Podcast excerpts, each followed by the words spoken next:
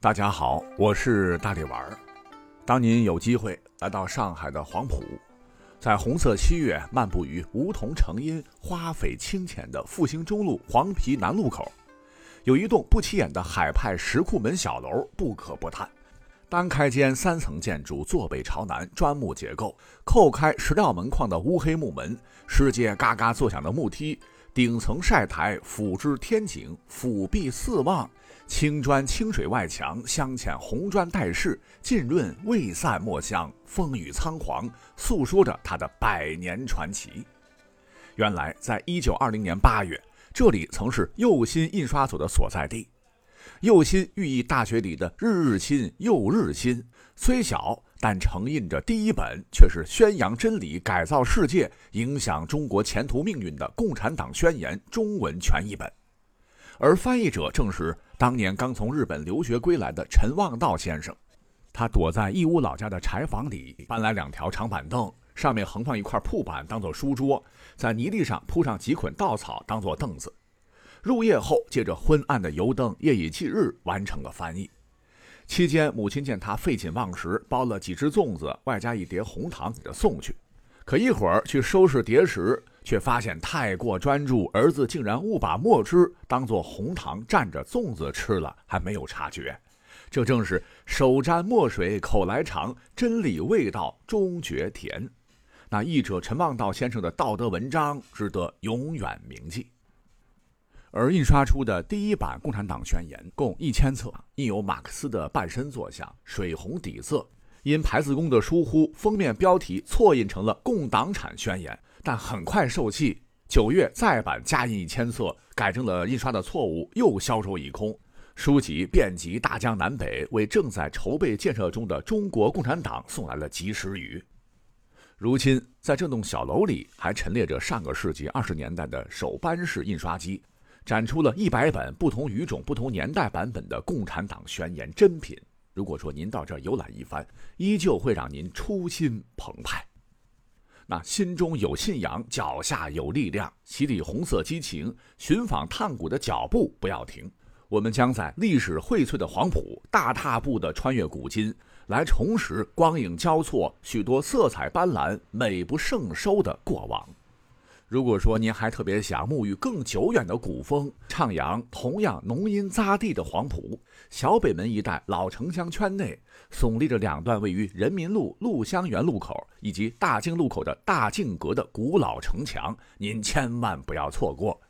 虽各不过三十米，但这呢却是全上海老城墙最后的遗存，印刻着几百年间多少悲欢离合事，不仅见证了整个上海百年来的城市变迁。更是在现代高层建筑林立之下，古今辉映，体现江南建筑之美的精粹之地，是不可不游的打卡地。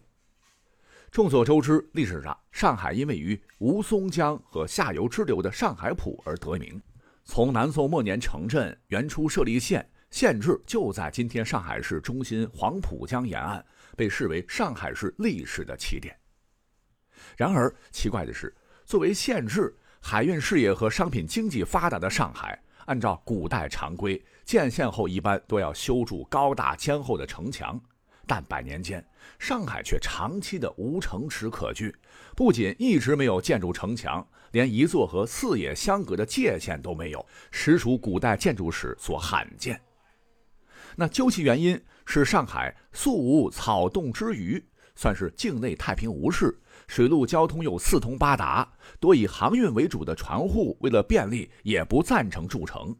况且城池高筑墙、广积粮，那是为了抵御兵灾。但南宋以来，虽朝代更迭，中原战乱不休，上海作为滨海城邑，一直未遭受大的兵灾险情，都使得两百多年来，壮县上海成了古代一座不设防的另类城市。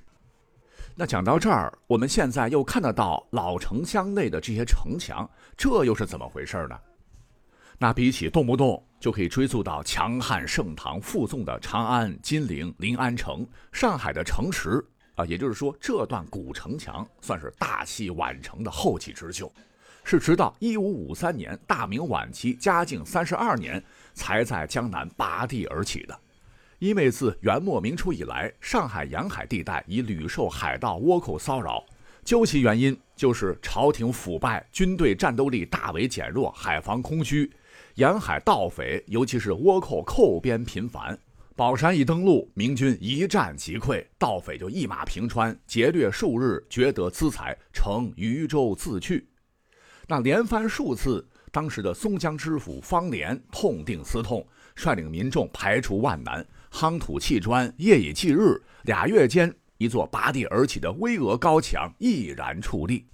自西门起至小东门，共长八百五十丈；南半城自小东门起以南至西门长八百九十丈，总长是一千七百四十丈，约合五千七百多米。护城河都达六丈多宽，可以行船，是落成之日，四民欣喜。凭借着城墙，军民戮力，居高临下，数次击溃骚扰的倭寇以及其他多股流贼，既彻底击溃了嚣张跋扈的盗匪，也保住了上海百姓的尊严，写下了可歌可泣的一笔。所谓追古思今，那落后就要挨打，只有团结才能更加强大。回想百年前望道先生身处的近代中国，多少绝景的志士振臂一呼，当其时也。而尤为值得一提的是，硝烟褪去，老城墙的大密阁，四百六十多年沧桑，一直曾为明清上海不可辜负的美景，为无数迁客骚人所流连忘返。就如同很多朋友如数家珍的西湖十景、上海县志等史料中，也多次提及到很多如今上海人都不晓得的护城八景：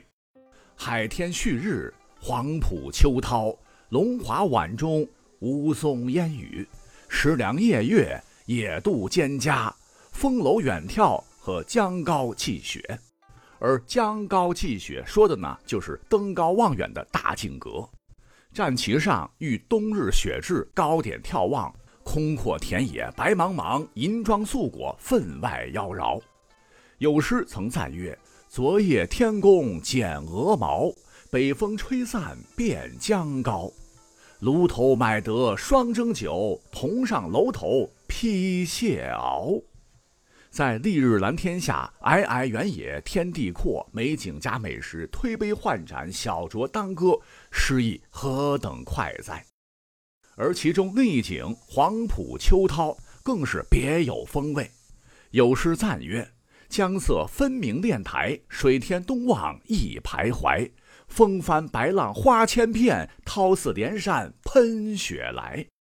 那每年的七月到九月，浦江潮最高最盛时，百姓都会争相观看潮水奔涌，浪赶前浪，一层叠一层，煞是壮观。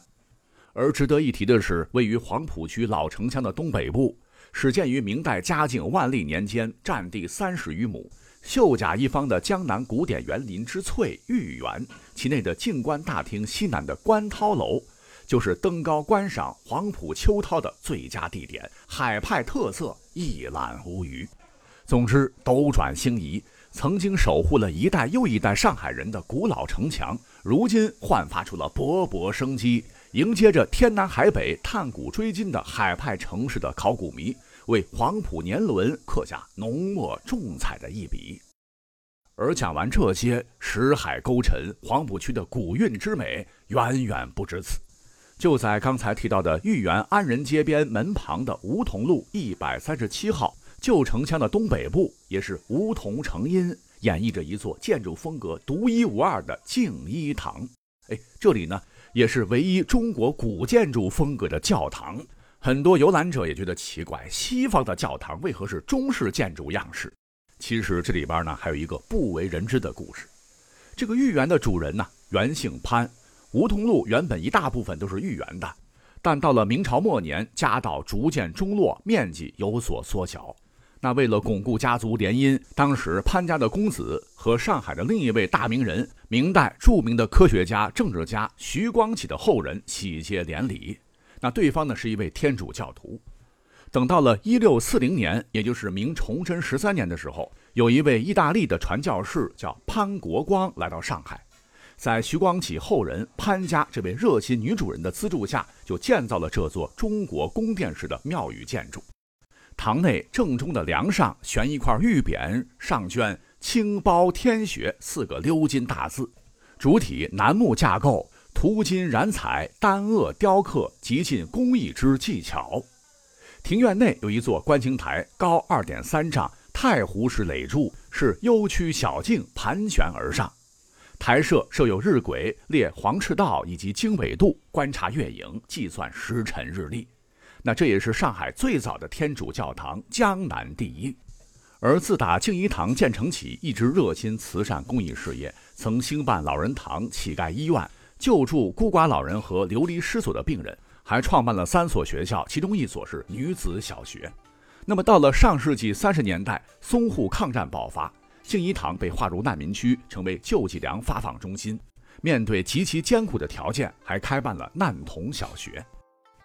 一眨眼，白驹过隙，时光荏苒。到如今，虽历经三百七十多年，经历了不少风雨坎坷，屡经休憩。但建筑风貌仍犹存，是一处非常值得拍照发朋友圈、不可错过的意景。